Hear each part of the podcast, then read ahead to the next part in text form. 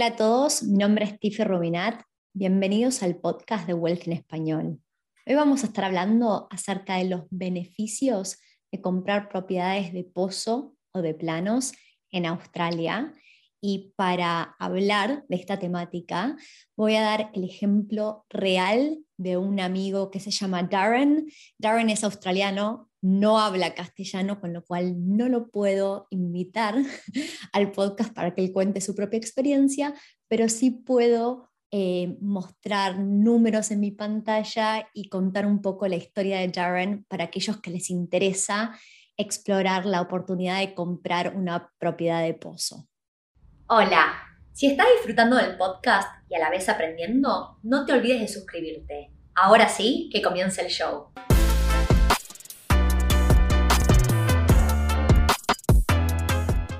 La historia de Darren para mí es una historia emocionante, primero y principal porque es un amigo mío y nada más lindo que poder ayudar a personas cercanas. Cuando empezamos a hablar acerca de comprar una propiedad, era agosto del 2020. Estoy grabando este episodio a mediados de julio del 2022, o sea, casi dos años después. Y mm, me parece una linda historia, primero y principal porque él es australiano tercera generación, o sea que sus papás y sus abuelos viven en Australia y él sería la primera persona en su familia en poder comprar una propiedad en Australia. Ni sus padres ni sus abuelos lograron comprar un inmueble. Y eh, cuando empezamos a hablar acerca de comprar una propiedad, como es lógico, Darren tenía muchísimos miedos y, por ende terminó comprando esta propiedad en el 2020 y todavía no le ha contado a su familia.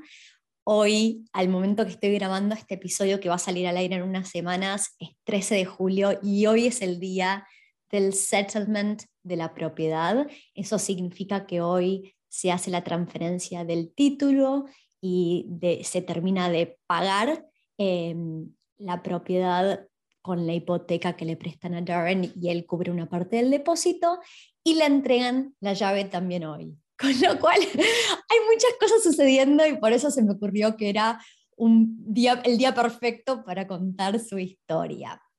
Ahora, la situación de Darren es, eh, como yo lo conocí a Darren, fue mediante Maxi, mi novio, eh, Darren y Maxi trabajan eh, juntos. Maxi es mecánico, Darren vende, trabaja en un, local que vende partes de autos.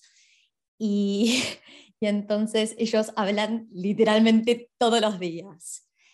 Eh, Maxi en un momento le compartió que nosotros veníamos invirtiendo, comprando propiedades y, y a Darren le empezó a llamar la atención y lo que él no podía creer es cómo alguien que hubiera llegado al país pocos años antes, relativamente joven, estuviera comprando propiedades y él que, bueno, ahora este año cumplió 30 años, pero él que vive y vivió toda su vida en Australia, trabaja hace más de 10 años, puede juntar buena cantidad de dinero y todavía no había comprado una propiedad. Y así fue como arrancó la conversación donde en ese momento, para agosto del 2020, la realidad de Darren era que tenía ahorrados 32 mil dólares australianos. Y me dijo, Tiffy, ¿hay algo que pueda hacer con este dinero? La verdad es que la respuesta fue sí.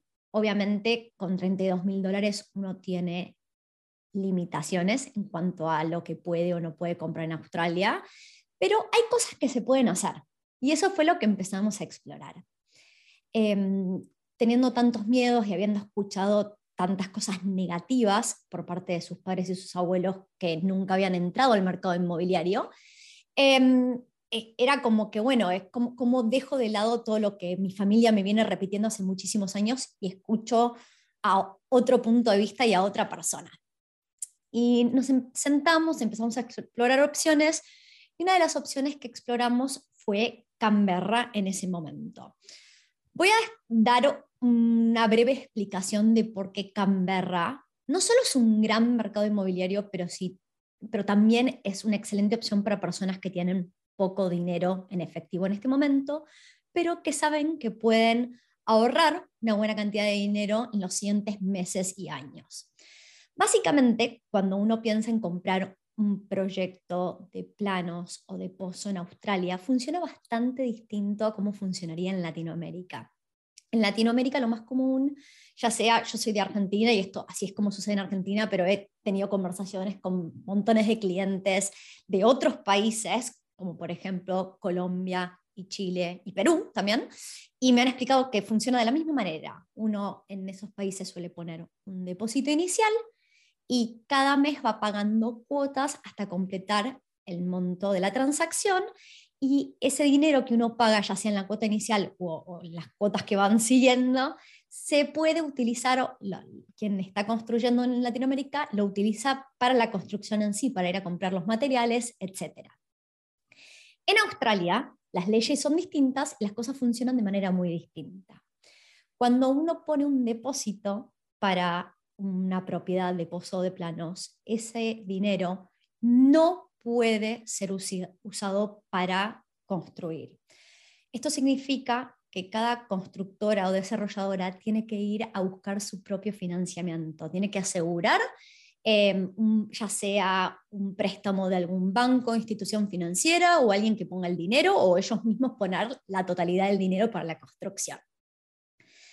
Eh, cuando nosotros pagamos este depósito inicial, el estándar en Australia es que ese depósito sea del 10% del valor de la propiedad. El motivo principal es porque para que una constructora o desarrolladora vaya a buscar financiamiento, los bancos van a querer ver un cierto nivel de preventas para poder liberar el monto inicial para empezar la construcción. Y para que una venta cuente hacia una preventa, se requieren depósitos del 10% de valor de la propiedad. Y ese es el motivo principal por el cual esto es el estándar en Australia. Ahora, este depósito inicial suele ir típicamente, pueden haber algunas, eh, puede variar según cada desarrollador, pero el estándar es que vaya a lo que se llama una cuenta que es un trust account. Y ese trust account suele ser un trust account de los abogados de quien vende la propiedad. Es ofensa federal tocar ese dinero sin el consentimiento de la persona que está comprando, con lo cual mm, el dinero está 100% seguro. Es más, si el desarrollador o la constructora fuera a quiebra, ese dinero no se puede usar para pagarle a nadie que este developer le deba dinero, solo se le puede devolver a quien es el comprador. ¿Está bien? Entonces, nosotros cuando estamos pensando en el mercado de Canberra, Canberra es un mercado que se comporta muy distinto al resto de Australia. En otros episodios yo he explicado que es una especie medio de oligopolio, son pocos desarrolladores muy grandes y con mucho poder en Canberra. Y si alguna de las grandes desarrolladoras de Sydney o Melbourne quiere penetrar ese mercado, le es muy difícil. Cuando digo un oligopolio, más o menos imaginemos, no sé, siete, ocho grandes empresas muy poderosas y que no necesariamente necesitan el financiamiento de los bancos. Muchas veces consiguen su propio financiamiento por tener tanto dinero, con lo cual no necesitan necesariamente depósitos del 10% del valor de la propiedad y varias, no todas, pero varias de estas desarrolladoras aceptan depósitos del 5%.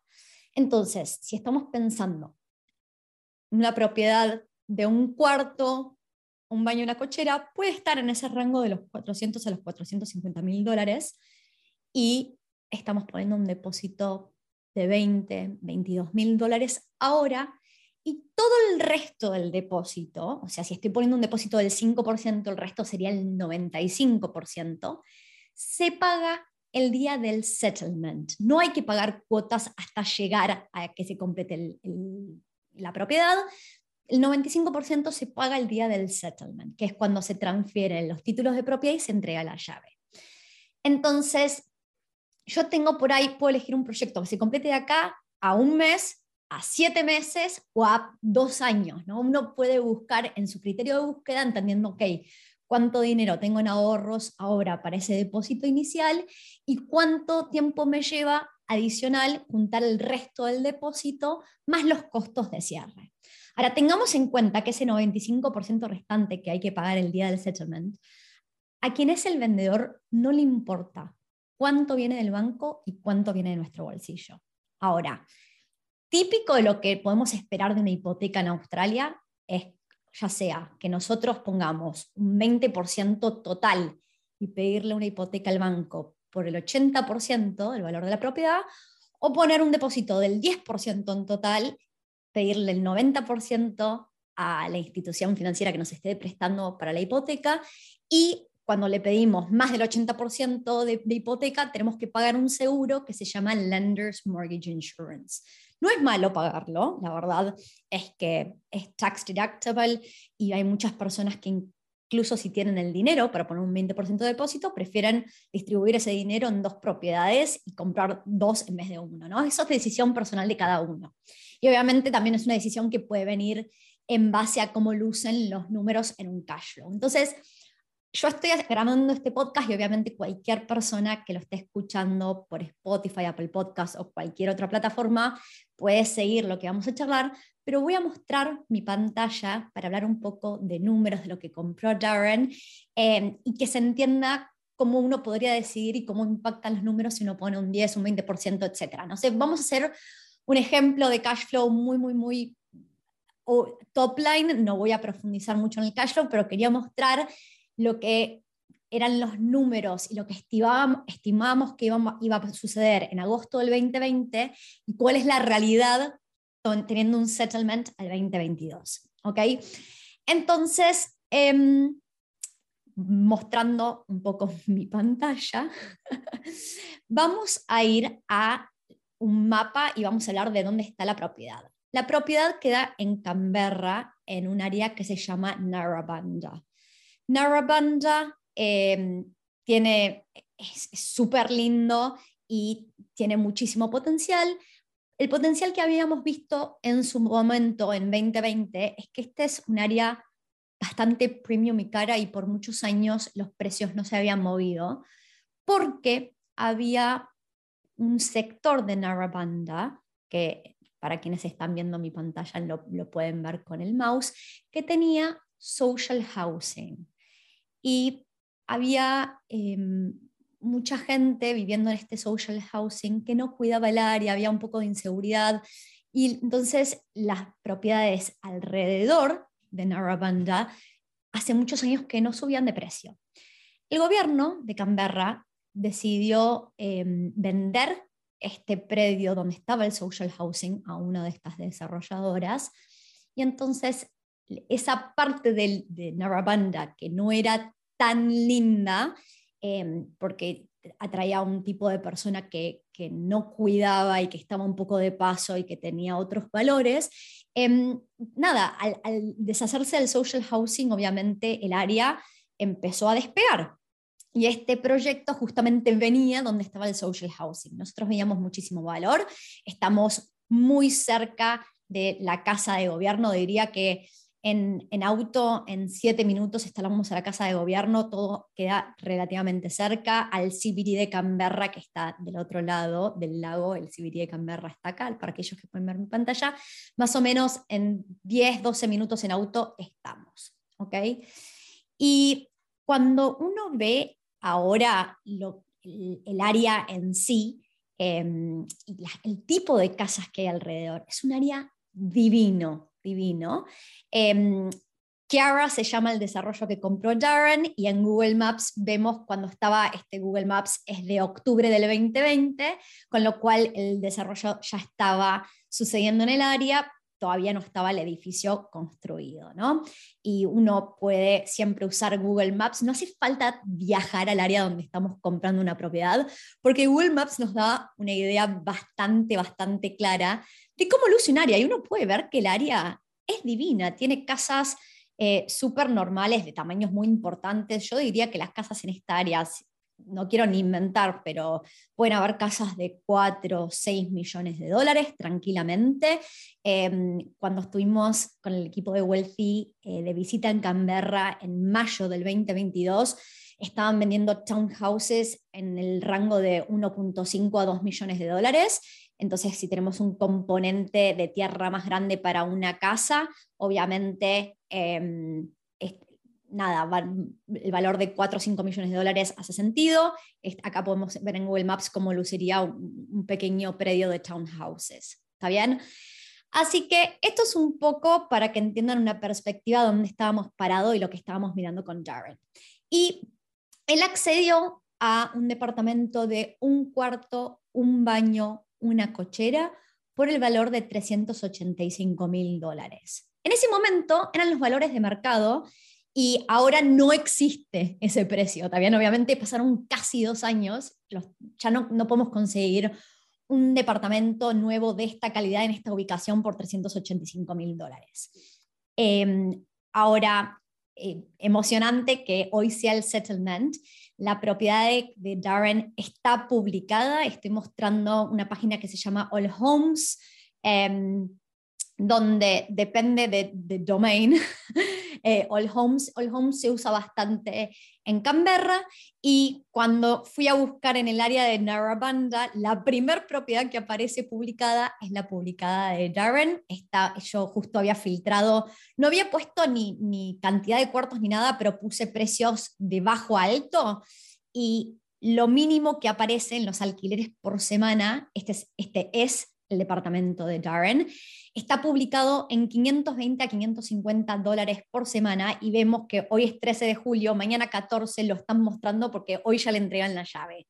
¿Está bien? Ahora, voy a ir a mostrar el cash flow y lo que es sorprendente es, yo, soy, yo siempre le digo a todo el mundo que yo soy una persona realista barra pesimista. En el momento que armamos estos cash flows, yo jugué los alquileres de aquel momento y el cash flow van a ver que lo armé con un alquiler de 350 dólares por semana. O sea, que los números cerraban con un alquiler de 350 dólares por semana. Imaginen qué bien que van a cerrar cuando el alquiler también en ese rango de los 520 a 550 dólares por semana. ¿Está bien? Y para que entiendan un poco cómo luce este departamento, la verdad es que luce muy lindo. Em, nada, tenemos un departamento, este es el living, que tiene un aire acondicionado, la cocina con un kitchen island, podemos poner unas banquetas para que el, inquilino tome el desayuno ahí si quiere, tiene, una bacha doble, em, viene con dishwasher, horno, secarropas, eh, así que ahí están viendo un poco la cocina. La verdad es que luce impecable. Y él por haber elegido, elegido uno de los em, departamentos más baratos, tenía vista interna hacia el otro edificio y no importa, es una inversión, él no planea vivir ahí y va a tener una excelente renta de todas maneras, no importa si mira interno o externo, el edificio tiene un gimnasio incluido y esto es el balcón de su departamento como mira al patio interno. ¿Está bien? Así que este es el, edificio y del lado de atrás del edificio hay un, óvalo, una cancha para hacer deportes que se llama el, el Bombera Sports Ground y es el Narrabanda Playing Field. ¿Está bien? O sea, la propiedad está justo en la calle McIntyre Street. Así que, habiendo dado toda esta intro, voy a abrir la carpeta de Darren que tengo y voy a abrir el cash flow que revisamos en agosto del 2020, donde acá aparece el precio de compra de 385 mil dólares. Sus purchase costs incluyen el stamp duty, la transferencia del título, los abogados, para que sepan, con la inflación que estamos viendo, los abogados vienen subiendo de valor, pero él fijó el precio de sus abogados hace casi dos años atrás, con lo cual em, costaban un poco menos de 2.000 dólares, pero siempre el día del settlement hay algunos costos de cierre, em, se hacen algunos ajustes por lo que hubiera pagado el vendedor por todos los que serían los water y council rates del trimestre en que está vendiendo la propiedad. Entonces, si ellos pagaron por un trimestre entero y solo fueron propietarios de la propiedad por 13 días de ese trimestre, el resto de los días los tiene que cubrir Darren. Así que Ahí incluimos los costos de cierre más o menos de 10.400 dólares, con lo cual el plan de Darren era poner un depósito del 10%, perdón, acá esto hay que sacarlo, poner un depósito del 10%, pedirle, em, poner los costos de cierre y pedirle el 90% al banco. En total, entre lo que hubiera puesto de depósito en agosto, septiembre del 2020 y ahora de su bolsillo estamos hablando de un total de 50 mil dólares. Él puso creo que 19 mil en ese momento y el restante lo está cubriendo hoy. O sea, que tuvo casi dos años para ahorrar los 30 mil dólares adicionales que requería para cerrar la transacción. ¿Ok?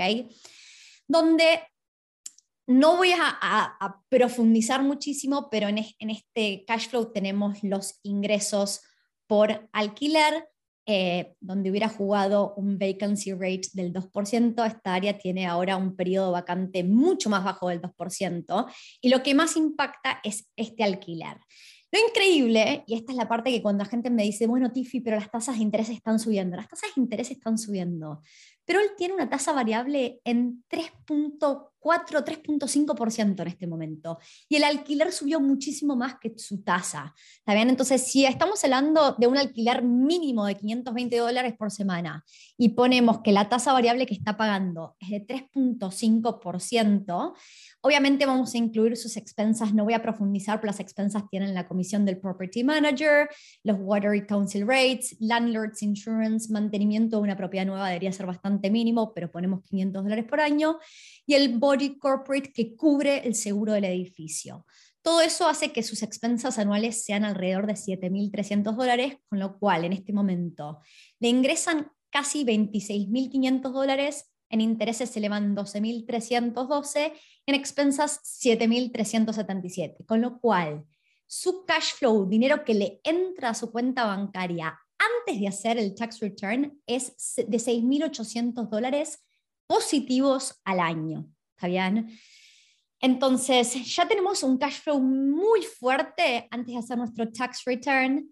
El beneficio de comprar una propiedad nueva es que podemos depreciar la construcción los primeros 40 años de vida, podemos depreciar los interiores los primeros 10 años de vida y podemos depreciar el LMI los primeros cinco años de vida. El LMI era este seguro que le pagamos al banco por em, pedirle más del 80% del valor de la propiedad.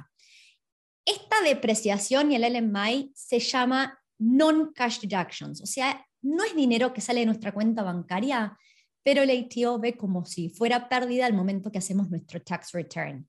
El ATO lo que hace es sumar todas nuestras non-cash deductions con nuestras cash deductions, que son los intereses y expensas. Y recordemos que todas estas deducciones solo cuentan si la propiedad es una inversión. Si es la propiedad donde estamos viviendo y es nuestra dirección actual, no podemos deducir de impuestos a las ganancias absolutamente nada de los intereses, expensas o depreciación. No se puede hacer esto. Entonces, en este caso, el ATO cuando suma nuestras cash deductions con nuestras non-cash deductions, ve que se van 31.974 dólares. Entonces, recapitulemos. Entraron 26.500 casi y en intereses y expensas se fueron aproximadamente 20.000, con lo cual quedamos 6.000 dólares positivos, 6.800 dólares positivos pre-tax. Ahora, como más allá de que entra dinero, el ATO ve que entran 26.500, pero cuando suma nuestras non-cash deductions, nuestras deducciones totales suman 31.900, que es más que lo que ingresa, nos devuelve el ATO, cuando hacemos el tax return, nos devuelve dinero adicional. En este caso, para un sueldo anual bruto de 72.000 dólares, nos devuelven 1.891 dólares al año. Entonces entraban 6.800 a nuestra cuenta bancaria y el ATO nos devuelve 1.890. After tax, quedamos positivos 8.700 dólares al año. Más o menos estamos generando 167 dólares por semana de dinero que nos termina entrando. Entonces, quiero que entiendan que obviamente nadie puede predecir en qué parte del mercado, del ciclo de mercado estamos, pero cuando uno compra de pozo o de planos, lo importante justamente es comprar al valor de hoy, nunca pensando lo que puede llegar a valer una propiedad en el futuro. Darren compró en, agosto del 2020 una propiedad que estaba al precio de mercado y a un buen valor y que al día de hoy, y dejé de compartir mi pantalla, pero voy a volver a compartirla, al día de hoy es increíble que em, esté valorizada mucho más. De hecho, este es el WhatsApp que tengo con Darren y su agencia de Property Management le mandó hace eh, unos días atrás, más o menos tres semanas atrás, cuánto está estimado que vale su propiedad en este momento. Él la compró a 385 mil dólares, pero estiman que la propiedad en este momento cuesta, o, el valor de mercado es de 530 mil a 560 mil dólares.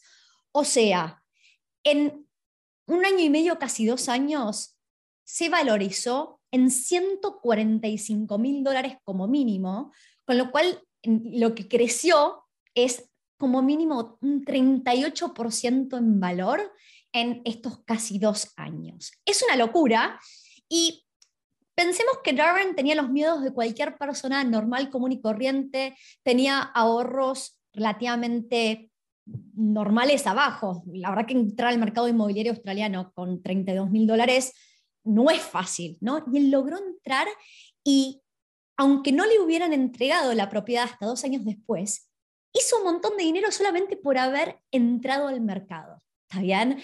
La propiedad se apreció en 145 mil dólares y se va a alquilar mucho más alto de lo que pensábamos que se iba a alquilar en su momento. La gente me pregunta por qué, por qué los, por qué los alquileres en, en Canberra son tan altos.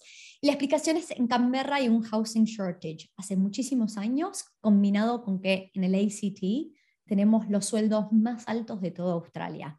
Piensen que casi el 70% del empleo está relacionado con el gobierno, el gobierno no deja de crecer y esta, esa es la situación del mercado. Y la verdad es que la cantidad de approvals que hay, o sea, para edificios en construcción viniendo en los siguientes años, versus la cantidad de demanda, seguimos teniendo un housing shortage y creemos que va a haber un housing shortage por muchos años más con lo cual Canberra sigue siendo un excelente mercado. Obviamente los precios del 2022 no son los precios del 2020, porque en los últimos dos años Canberra fue un mercado que creció un montón y performó, muy bien, pero como los alquileres siguieron creciendo muy fuertemente, la verdad es que ese retorno mensual o anual de, los, de los ingresos por alquiler versus nuestras expensas sigue siendo uno de los mejores a nivel total Australia. Así que esta es la experiencia, mis felicitaciones a Darren, porque realmente es, es un orgullo ver que, em, nada, pudo cumplir un sueño que es un sueño que su familia entera ha tenido por muchísimos años. Él es el primero en cumplirlo, se la jugó con sus miedos y con sus incertidumbres, hizo un sacrificio gigante, durante los últimos dos años ahorró súper fuertemente y ahora está haciendo el settlement de esta propiedad, ahora a mediados de julio, y en un par de semanas, porque pudo ahorrar muy fuertemente en los últimos dos años. No solo llegó a ahorrar el dinero para cumplir con este settlement, sino que también ahorró dinero para irse de vacaciones y se va cuatro semanas a Europa, con lo cual logró hacer todo lo que quería hacer, haciendo un sacrificio durante dos años. Así que mis felicitaciones, espero que este podcast les dé una perspectiva de los beneficios de comprar de pozo de planos, por sobre todo cuando tenemos un monto de dinero significativo para entrar al mercado inmobiliario, pero estamos limitados porque no nos da el dinero para comprar nada. Por ejemplo, gente que ha comprado últimamente en Canberra es típico, vivo en Sydney, vivo en Gold Coast, vivo en Nusa, vivo en lugares que se volvieron demasiado caros para yo poder comprar ahí y esto hace demasiado sentido.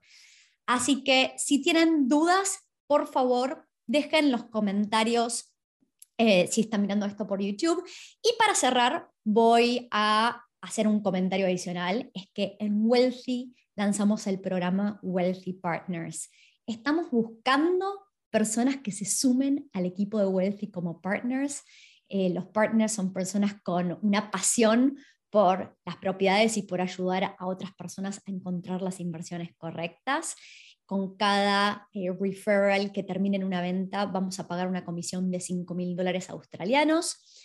Se requiere una certificación que se llama Certificate of Registration y estamos ok si todavía no tenés esa certificación. De hecho, te podemos poner en contacto con una empresa que da las certificaciones, te ayudamos a conseguirla y con tu primer referral que termine una venta, te reembolsamos el costo de la certificación.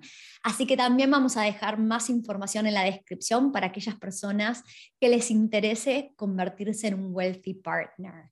Bueno, esto es todo por hoy y hasta la próxima.